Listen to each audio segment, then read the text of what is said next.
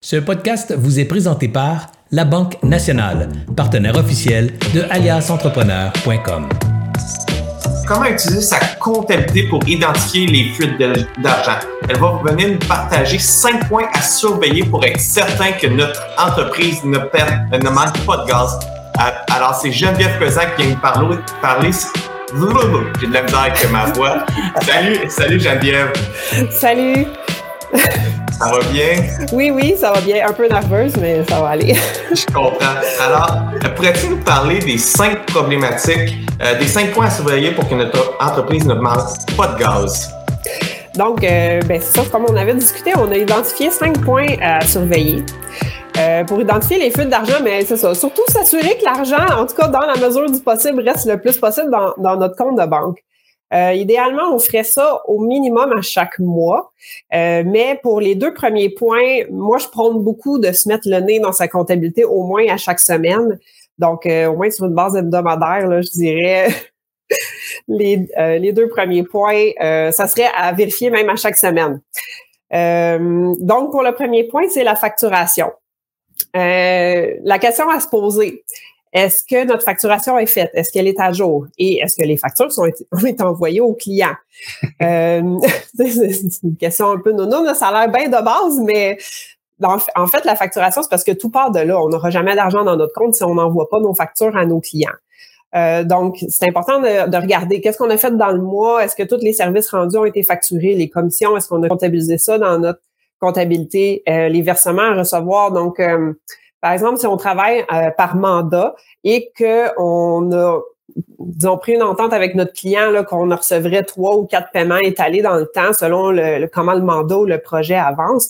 Euh, mais c'est un, un, bel, un beau geste professionnel de montrer, ben OK, ce mois-ci, le paiement numéro 3 est dû, voici la facture. Donc, euh, c'est important d'être à jour aussi euh, à ce niveau-là. Euh, donc, sans la facturation, les clients ne paieront pas. Euh, puis, c'est important de s'assurer au moins à tous les mois que notre facturation est à jour.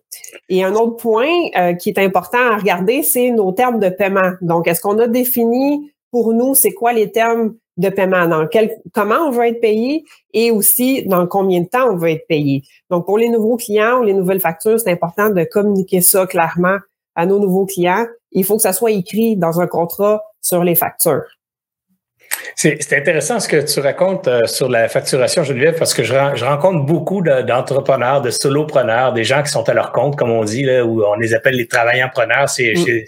chez, Alias, mais j'en rencontre beaucoup qui, euh, qui ce petit détail-là est un gros problème, c'est-à-dire qu'ils sont tellement occupés à livrer leurs services aux clients qu'ils font leur facturation quand ils ont le temps. Mais quand ils ont le temps, c'est des fois deux semaines après la prestation de service. ça, c'est deux semaines où tu as financé ton client. Puis je sais pas, la plupart de ces gens-là travaillent pour souvent pour des business qui sont pas mal plus grosses qu'eux-mêmes. Alors moi, je leur dis toujours à la blague, c'est toi qui finances, euh, je sais pas moi, c'est toi qui finances Jean Coutu. Je dis, hein, pourquoi, pourquoi tu dis ça? Ben, je sais pas, là, il me semble que ça fait trois semaines que tu pas envoyé ton bill encore. Puis Jean Coutu va probablement prendre 60 jours à te payer. Ça, ça veut dire quasiment 90 jours de temps après que tu as fait du travail que Jean Coutu va te payer. Donc, tu les as financés pendant 90 jours. Tu te rends compte, tu finances le groupe Jean Coutu? a été big chose. Ouais. ça prend les reins très, très solides, effectivement, pour, euh, pour faire affaire avec des, des, des, des, grandes entreprises comme ça. Malheureusement, pour un pigiste ou un travailleur autonome, parfois on fait pas le poids à, euh, face à, à leur procédure. Si eux autres ont décidé que ben, nous, nos comptes fournisseurs, on les paye selon tel cycle, hum, parfois on n'a pas beaucoup de levier de négociation. Euh, bon, j'ai beaucoup de pensées pour nos pigistes, des fois qui travaillent pour des agences, ils se font payer à 30-45 jours. Fait que pour, pour un pigiste, que c'est sa seule source de revenus, euh, je trouve que c'est un, très long délai pour se faire payer. Donc, il euh, faut s'assurer là qu'à toutes les semaines, on envoie des factures pour qu'à toutes les semaines, dans le temps, on reçoit des paiements. Là, puis qu'on, Ce qui est fascinant, Mm. J'ai vécu récemment euh, l'achat d'un service de consultation en ligne d'une entreprise que je connais pas. Je les ai trouvés sur Internet. En fait, j'ai suivi sur euh, YouTube. Puis à un moment donné, j'ai eu besoin d'aide. J'ai cliqué sur le petit piton. Je me suis ramassé sur leur site web. Puis il y avait trois offres. Donc, un taux horaire, 250 US dollars, une banque de temps ou un forfait pour un projet. Je dis, ah, ben moi, je me qualifie pour le forfait. Je te raconte l'histoire vite. Je remplis le petit formulaire pour, pour les assurer que je remplissais leurs conditions de forfait. Il me retourne un courriel. Tout ça, c'est automatisé. Oui, tu fais l'affaire, tu rentres dans notre case forfait. Voici comment ça se passe. Il y aura une réunion, il y aura ci, il y aura ça, il y aura ci, il y aura ça. Au terme de la réunion, si vous êtes satisfait, euh, vous serez invité à procéder à la prochaine étape, donc payer le forfait. Euh, écoute, c'était magique là. Fait moi, j'ai booké en ligne, sans parler à personne, un rendez-vous d'une heure. La personne se pointe au bout d'une heure, répond à toutes mes questions sur le forfait. Après, il dit, j'ai répondu à ta question, oui. Alors, euh, je vais t'envoyer un courriel qui confirme le début du forfait. Ça pourrait être à telle date, telle heure, patati, patata. M'envoie le courriel en raccrochant. Ça devait être automatisé. Il a dû peser ses petits pitons. J'ai reçu le courriel. Et du coup, je payais tout de suite. Donc, j'ai reçu la facture, j'ai payé 2000 dollars US, j'ai fait send, j'ai payé, j'ai reçu ma, facture, mon reçu, tout était fait, puis il n'y avait pas encore livré de service. Voilà. Mais ça, dans le fond, la facturation, moi, je trouve que c'est quelque chose qui va beaucoup s'arrimer au modèle d'affaires. C'est ce que Mélanie a, nous a parlé euh, en début de rencontre. Euh, il faut prendre des décisions sur comment on, veut être payé, comment on veut facturer, est-ce qu'on fonctionne à l'heure, est-ce qu'on fonctionne à forfait, est-ce qu'on, tu sais, il y a, vraiment plein de façons de, de, fonctionner. Euh, donc, il y a beaucoup de questions à se poser, puis c'est en lien avec notre modèle d'affaires. Fait que c'est deux, deux aspects qui sont très, très euh, reliés, mais il faut prendre des décisions là-dessus, puis euh, c'est ça, c'est un point qui est super important parce que sans facturation, il n'y a pas d'argent qui rentre dans notre compte. Ton deuxième point, c'était il euh, faut se faire payer. Oui, les paiements de clients. Donc, si on n'a pas de système automatisé, euh, comme tu nous as parlé, euh, Serge, ben quand on envoie des factures et qu'on veut se faire payer plus tard, ben, ben il faut faire nos suivis.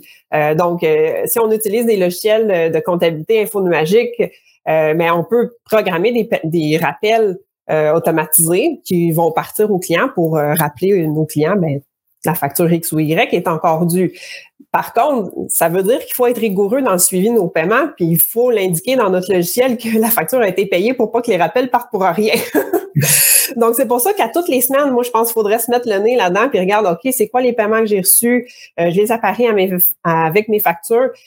Puis d'un point de vue plus macro, de regarder nos comptes clients, OK, est-ce qu'il y a des clients qui ont besoin d'être euh, euh, d'avoir un suivi plus rapproché. Euh, est-ce que ça va bien? Est-ce que toutes mes, mes dus sont encore à l'intérieur de, de ma période courante finalement? Donc euh, ça c'est important. Puis les paiements de clients, euh, faut pas hésiter à faire nos suivis puis à sortir du courriel aussi après un. on peut faire un, un, ou deux rappels par courriel, mais à un moment donné, si on a, faut pas laisser traîner les comptes clients finalement. Donc prendre le téléphone, euh, faire des suivis de façon plus personnalisée. Euh, puis si on voit que les comptes clients traînent, traînent, traînent dans longueur, il faut être poli, il faut être professionnel, mais il faut être ferme aussi parce qu'on a rendu un service, on a envoyé une facture, euh, on, tient à être payé. Donc, je vois souvent des malheureusement des gens qui disent ah ben ça fait six mois que ma facture n'est pas payée. Ouais, mais qu'est-ce que tu as fait pendant six mois là? Euh, faut pas attendre que le temps passe parce que plus le temps passe, plus ça va être difficile de, se faire payer. Mais on peut pas passer une facture en créance irrécouvrable tant qu'on n'a pas démontré qu'on a fait les efforts nécessaires puis qu'on est sûr et certain qu'on a une confirmation qu'on ne sera pas payé. Donc, c'est vraiment important d'être très rigoureux là-dessus, d'avoir une gradation des mesures, de documenter ce qu'on fait. Et pour les plus récalcitrants, envoyer des mises en demeure. Des fois, ça juste ça, c'est assez pour démontrer son sérieux c'est démontrer notre posture d'entrepreneur aussi, là, puis démontrer notre sérieux. Puis parfois, c'est juste assez pour euh, déclencher le paiement. puis juste le mot mise en demeure, hein, ça n'a pas besoin d'être écrit par euh, le bureau BCF ou euh, le grand bureau de McCarthy Tétro. Là. Ça peut être écrit par un avocat local de votre région ou même carrément. Ça peut être rédigé par avec mise en demeure en haut. C'est suffisant pour euh, faire réaliser aux clients que euh, là, ça commence à être sérieux, il y a des procédures judiciaires qui pourraient être entreprises. Lettre enregistrée ou même payer un huissier là, pour, euh, tu sais, voici la lettre, là, démontrer un peu votre sérieux. des fois, juste ça, c'est assez pour... Puis ça, on le ferait, disons que le terme de paiement il est de 30 jours, je ne le ferais pas à terme de 31 jours. C'est quand je me rends compte que le, client il est pas... Euh, non, là, on parle de, des comptes qui traînent un peu plus long. Après 30 jours, on, peut envoyer juste un rappel. Tu sais, on reste gentil. Ça, comme je dis, il y a une gradation des mesures qui doivent être prêtes. Donc, après 30 jours, on envoie un rappel par courriel. À 45 jours, un autre appel. Mais à un moment donné, il faut prendre le téléphone. Puis, quand on est rendu à 60 jours et plus, là... Euh, puis on va le sentir aussi avec les communications qu'on a avec le client. Puis aussi, il faut arrêter de rendre un service. Euh, si on a encore un levier avec le client, ben on peut on peut aussi arrêter de, rendre un service pour des, services qui sont continus. C'est sûr qu'un coup que le projet est rendu et tout ça, bon, on peut malheureusement pas faire euh, grand chose, mais euh, donc c'est ça. Il faut pas faut pas envoyer une mise en demeure à 31 jours. On veut maintenir la relation avec le client quand même. Super. Puis si on passe maintenant au troisième point. Oui, ben vérifier ses relevés bancaires, ses relevés de carte de crédit à tous les mois. Euh, j'ai l'impression que c'est pas donné ou, acquis, disons, à tout le monde. Euh, mais quand on regarde ses relevés bancaires, ses relevés de carte de crédit, on, on peut se poser la question, OK, est-ce que toutes les transactions qui sont là sont légitimes? Moi, ça m'est déjà arrivé de trouver euh, des fraudes sur ma carte de crédit ou des achats que j'avais pas fait. Donc, c'est important de les repérer euh, puis de prendre les actions nécessaires là, auprès de euh, Visa Mastercard, l'émetteur de la carte de crédit, là, pour euh, pour pas avoir à payer ça. Parce que si on reçoit le relevé puis on paye sans trop se poser de questions, mais on sort l'argent de notre poche puis il n'y a plus grand-chose euh, qu'on peut faire là après ça. Donc, en même temps, ça nous permet de s'assurer, est-ce que toutes les dépenses qui sont là, c'est des, dépenses pour notre entreprise, est-ce qu'elles sont toutes compilées dans la, dans la, dans la comptabilité? C'est comme ça qu'on peut aller chercher notre maximum de déduction puis de crédit.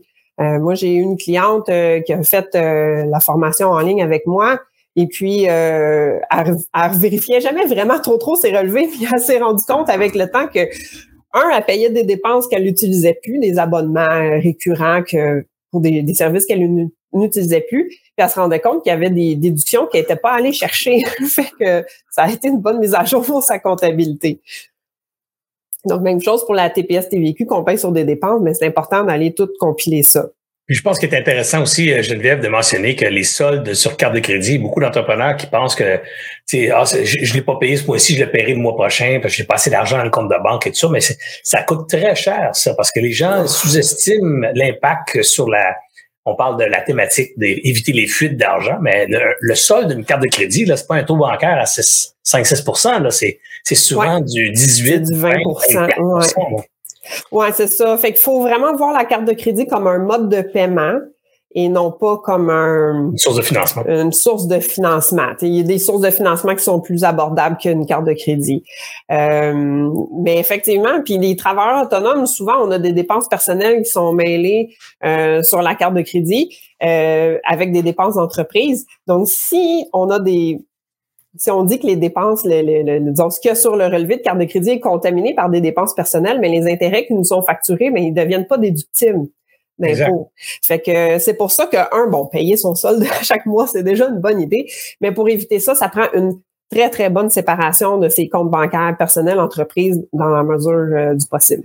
Puis on a un super de bon partenaire qui s'appelle la Banque nationale qui va se faire un plaisir de vous offrir de vous ouvrir un compte bancaire entreprise pour justement séparer vos vos, euh, vos dépenses personnelles de vos dépenses d'entreprise. Puis euh, moi, j'ai une question avant de passer au quatrième point, puis après ça, on va enchaîner les deux derniers points. Mais si je me rends compte, demain matin, je vérifie mes cartes de crédit, puis je me rends compte que ça fait deux ans que j'ai un paiement qui passe sur ma carte de crédit, qu'on va dire que c'est 30 par mois, je m'en rends pas compte. Est-ce que c'est c'est quoi mon délai de temps je suis capable de, de reculer en arrière pour, euh, pour passer ça en dépenses dans mon entreprise? Pour passer ça en dépenses, euh, ben c'est sûr qu'il euh, y a toujours moyen d'aller faire des corrections des rapports d'impôts. Euh, on peut reculer dans le temps. Pour la TPS, TVQ, pour aller rechercher les crédits de taxes, c'est quatre ans à, partir du moment où on est inscrit. Donc, si on est inscrit il y a quatre ans, il n'y a pas de problème. On peut retourner quatre ans en arrière pour récupérer des crédits de TPS, TVQ. Mais euh, pour on peut toujours modifier des rapports d'impôts, puis aller faire des corrections, puis rajouter des dépenses jusqu'à 6-7 ans dans le passé. Là, j'imagine là, qu'on peut euh, modifier ces rapports d'impôt. Mais encore là, il faut voir là, ça vaut-tu la peine là, pour euh, de faire toute la démarche là, pour un, petit montant. Si c'est des gros montants, oui, là, on va le faire, là, on va récupérer de l'impôt. Parfait. On va passer au quatrième point en deux minutes, Jen. OK, parfait. Euh, dans le fond, les, les obligations fiscales puis les paiements à venir. Donc, euh, quand ça soit à la fin du mois, on peut regarder qu'est-ce qui s'en vient dans le mois prochain. Donc, pour un travailleur autonome, il y a les acomptes provisionnels d'impôts quatre fois par année à payer. Dans certains cas, les déclarations de TPS, TVQ. Euh, puis, si jamais on embauche, on a des employés à notre embauche, bien, il y a des, des retenues à la source qu'il faut remettre. Donc, c'est toutes des fréquences de paiement différents puis ça varie d'une personne à l'autre aussi. Donc, c'est bon de se poser la question, qu'est-ce qui s'en vient dans le prochain mois? Est-ce que j'ai les liquidités nécessaires pour euh, les payer?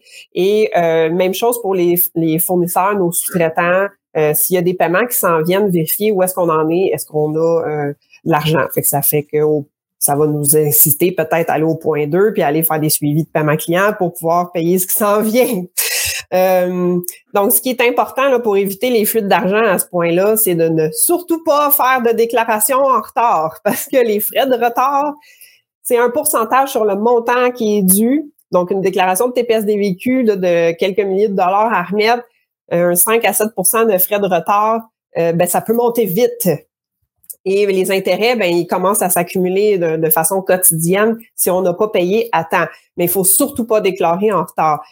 Parce qu'encore une fois, les, les frais de, de, pénalité, de retard, de déclaration, puis les intérêts qui sont dus sur des sommes au gouvernement ne sont pas déductibles d'impôts. Donc, c'est de l'argent direct pris dans le profit qui donne rien si on sent ça. C'est, c'est bien plate, là, mais on, il n'y a aucun avantage à payer euh, ces frais-là. Donc, c'est. Euh, les, les accounts pour les gens qui nous écoutent, c'est combien de fois par année? C'est quatre fois par année. Quatre fois par année. Ouais. Donc, si on dépasse un certain seuil d'impôts à payer dans les années précédentes, le gouvernement va envoyer des petites lettres pour dire, ben maintenant, tu dois payer ton impôt, pas juste à la fin de l'année quand on fait notre déclaration d'impôt, mais au courant de l'année en cours. Donc, c'est une estimation de l'impôt qu'il y a à payer. Un peu comme les salariés, ben, toutes les deux semaines, l'impôt est payé au courant de l'année. Donc, on demande de faire la même chose au travers autonome, euh, de payer quatre fois par année leurs impôts. Alors, être attentif, là, les déclarations d'impôts arrivent. Restez à l'affût après ça dans votre boîte aux lettres pour voir la lettre que vous allez avoir pour les accomptes provisionnels. On va passer au point numéro 5. Oui, mais c'est toujours bon à la fin du mois de vérifier ses résultats, sa performance globale. Donc, est-ce qu'on a un tableau de bord financier? Est-ce qu'on a un budget? Est-ce qu'on a respecté notre budget? Donc, il y a des petits indicateurs qu'on peut regarder comme ça avec notre comptabilité. Bon, les faciles, euh, on peut nommer les ventes, par exemple. Euh, donc, est-ce qu'on c'est comparable au mois passé ou à l'année passée? Quand on est saisonnier, des fois, ça va, il y a des saisons puis il y a des, des, fluctuations dans les revenus. Euh, est-ce qu'on s'est fixé des objectifs de, de revenus? Est-ce qu'on est on target? Est-ce qu'on les atteint? Est-ce qu'on les dépasse? Est-ce qu'on est en dessous? Donc, en, regardant nos, nos, résultats finalement tous les mois, ben, on peut voir comment on peut euh, s'ajuster. C'est la même chose pour nos dépenses aussi. On regarde, OK, est-ce que est-ce que je respecte mon budget, mes dépenses, comment ça va? Est-ce que ça monte? Est-ce que ça baisse? Euh, est-ce qu'il y a de la place pour des investissements prochains? Euh, ma marge de profit à la fin du mois, est-ce que, ça, diminue? Est-ce qu'il y a une tendance à la hausse, à la baisse?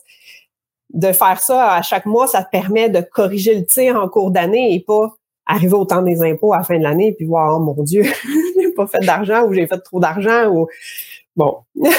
Puis pour regarder ça à la fin, comme qu'on a vu au départ, il faut que ta facturation soit à jour, puis il faut que tes dépenses soient à jour. Parce que si on regarde un, budget, un état des résultats avec nos facturations puis nos dépenses pas à jour, c'est presque regarder quelque chose qui sert à rien. Oui, exactement. Exactement.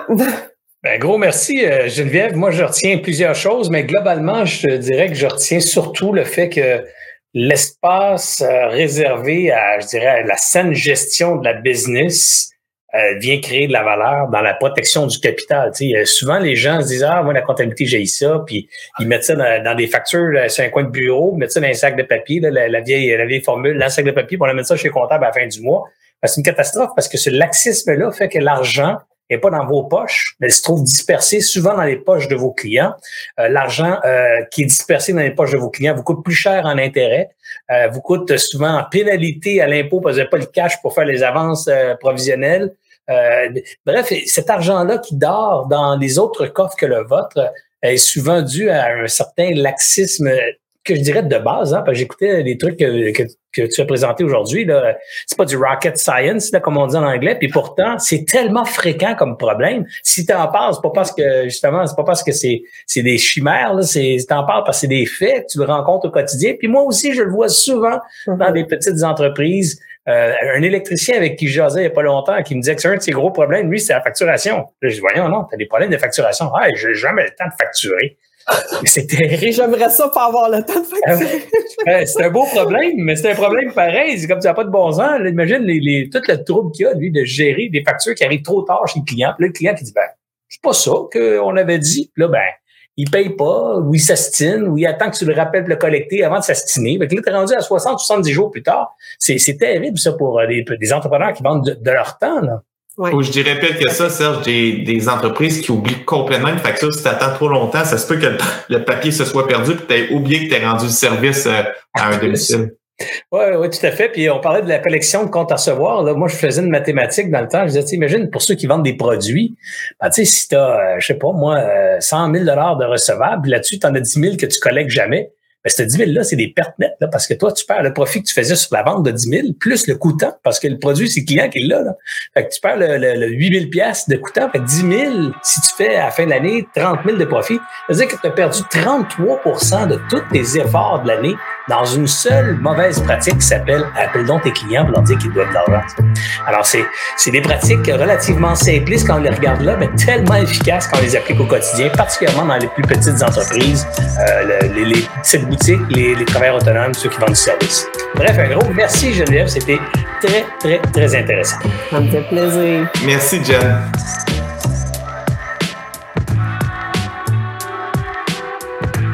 J'espère que vous avez apprécié cette entrevue. Pour d'autres podcasts et encore plus de contenu, suffit de devenir membre sur aliasentrepreneur.com. Je vous remercie d'avoir été là. C'était Serge Beauchemin, alias Entrepreneur.